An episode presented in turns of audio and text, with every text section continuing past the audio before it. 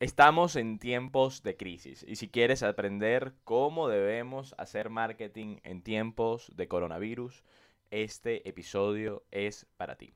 Buenos días, buenas tardes, buenas noches. Bienvenidos al episodio número 12 de Marketeando, un podcast donde buscamos fortalecer tus conocimientos de marketing en general, trayéndote las entradas de referentes en el área. Y el tema que tocaremos hoy es con respecto al coronavirus y sobre todo cómo podemos hacer marketing, qué podemos hacer exactamente para no perder nuestro ritmo y todo lo necesario para que las cosas sigan saliendo bien. Así que sin más, comencemos.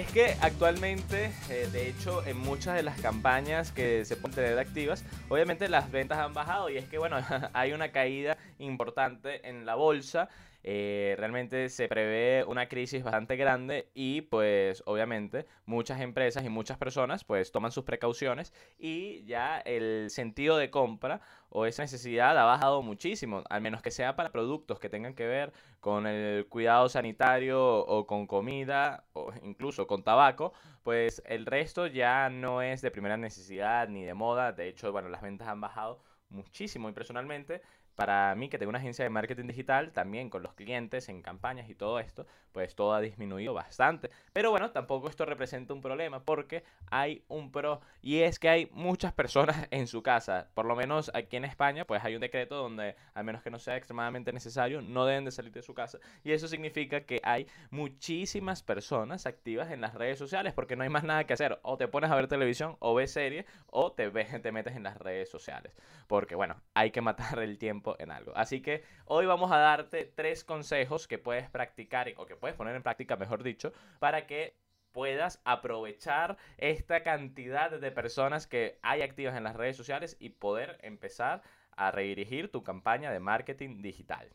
Punto número uno no hagas campañas pagas. Actualmente, como comentaba en un principio, la gente no está comprando nada. Eh, si hacemos, de hecho, si elaboras ahora mismo una campaña en Facebook Ads o en TikTok o en Instagram o en LinkedIn, a menos que sea eh, para vender un infoproducto, un curso digital, los productos de moda o productos como tal físicos no se están comprando casi nada. De hecho, hace dos semanas teníamos una campaña activa para una, para una joyería donde el CPC, el coste por clic, lo teníamos en 0.15. Y bueno, teníamos segmentado por compradores compulsivos, gente que le guste la joyería, de marcas, tal. O sea, había una segmentación correcta y estaban percibiéndose compras con, con un CPC a 0.15. Ahora, en estas dos últimas semanas, el CPC ha aumentado a 0,80. ¿okay? Ya las personas no están centrándose tanto en esto porque, bueno, obviamente hay otras necesidades. Así que debemos centrarnos en campañas orgánicas. Lo que yo te recomendaría si tienes un producto o si manejas las redes de un cliente que, que lleve un producto físico, bien sea accesorios de moda o bien sea pues cualquier producto físico realmente. Em, es importante que pares las campañas de pago y te centres en hacer posicionamiento orgánico. Te recomendaría eh, indexar o, poner tu tienda que puedas tener en tu WooCommerce o en tu Shopify, la vincules en Facebook si aún no lo tienes y luego lo habilites en Instagram y te centres a lanzar por ahí las publicaciones y que te cargues también de hacer que ser tu público, que ese es el punto número dos. Crea una comunidad. Este es el momento adecuado para crear una comunidad. Hay muchísimas personas activas, muchísimas personas ociosas, la verdad. Entonces, tienes que empezar a crear una comunidad. ¿Cómo creamos esa comunidad? Muy sencillo. Para poder crear eh, o obtener unos seguidores segmentados, te voy a dar un consejo elemental. Lo que tienes que hacer es meterte en las redes sociales de tu competencia directa y em, ver sus seguidores, ver realmente sus interacciones. Eh, si qué tipo de perfiles le están dando like a sus publicaciones, si guardan relación con esto o, con el tema que o con la industria como tal donde se está manejando. Ejemplo, si está aquí en España, verificar que todos sean españoles, que realmente guarden relación o un pequeño interés con esto, que el engagement sea el adecuado, es decir, si tiene 3.000 seguidores, pues que sea correlativo. Eh, si tiene 10.000 seguidores y tiene 30 likes, significa que, bueno, esa cuenta no es un buen patrón a seguir, por así decirlo.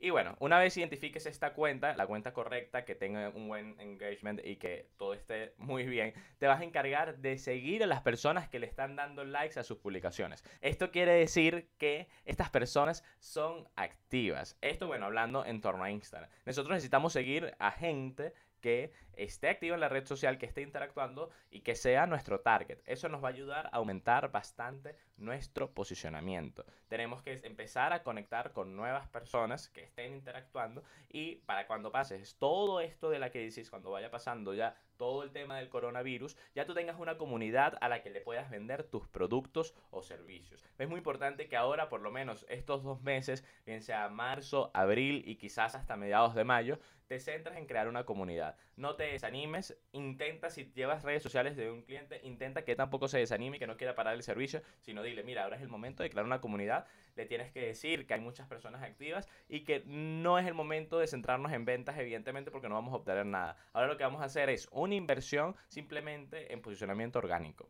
Es de verdad excelente porque bueno, yo que lo hemos estado haciendo estas dos últimas semanas, hemos centrado, nos hemos centrado un poco más en posicionamiento orgánico, pues sí, la recepción ha sido genial, de hecho pues recibimos más follow back que antes y, viene muy bien. Y de hecho para darle un follow a todas estas personas existen herramientas en, en la Play Store o en, iStore que permiten hacerlo, así que bueno, de cara a Instagram pues eso nos va bastante, bastante bien.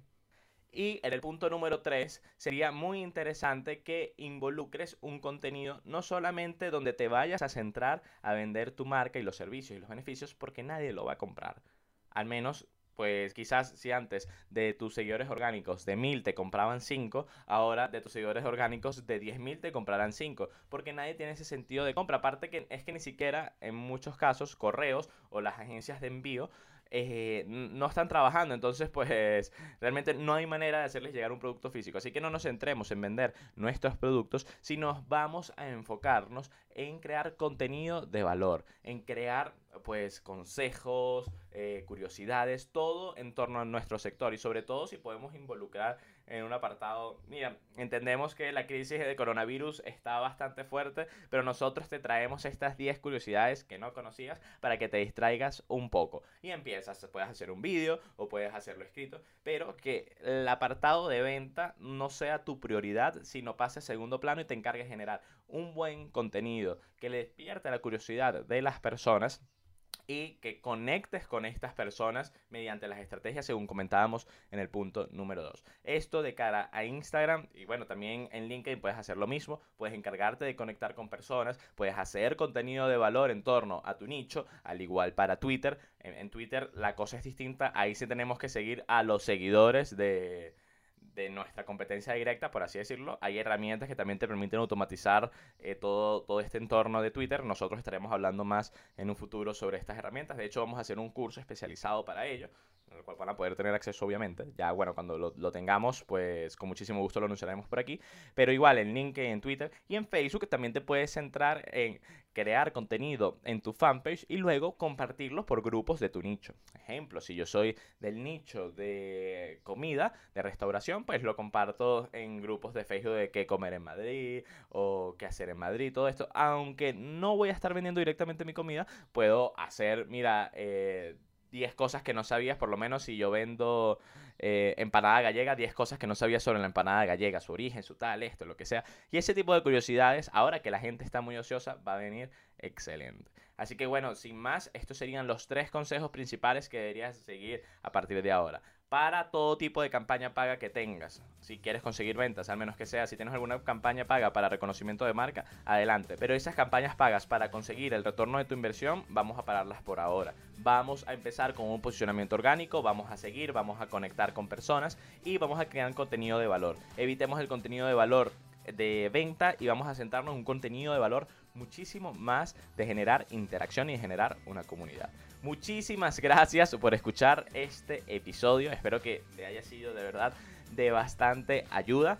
Y pues nada, para cualquier duda o consulta nos puedes responder por aquí mismo, por la plataforma donde nos estés escuchando y con muchísimo gusto pues te responderemos. Recuerda por favor suscribirte, darle, darle like de donde nos estés escuchando y nos vemos en la próxima. Muchísimas gracias, hasta luego.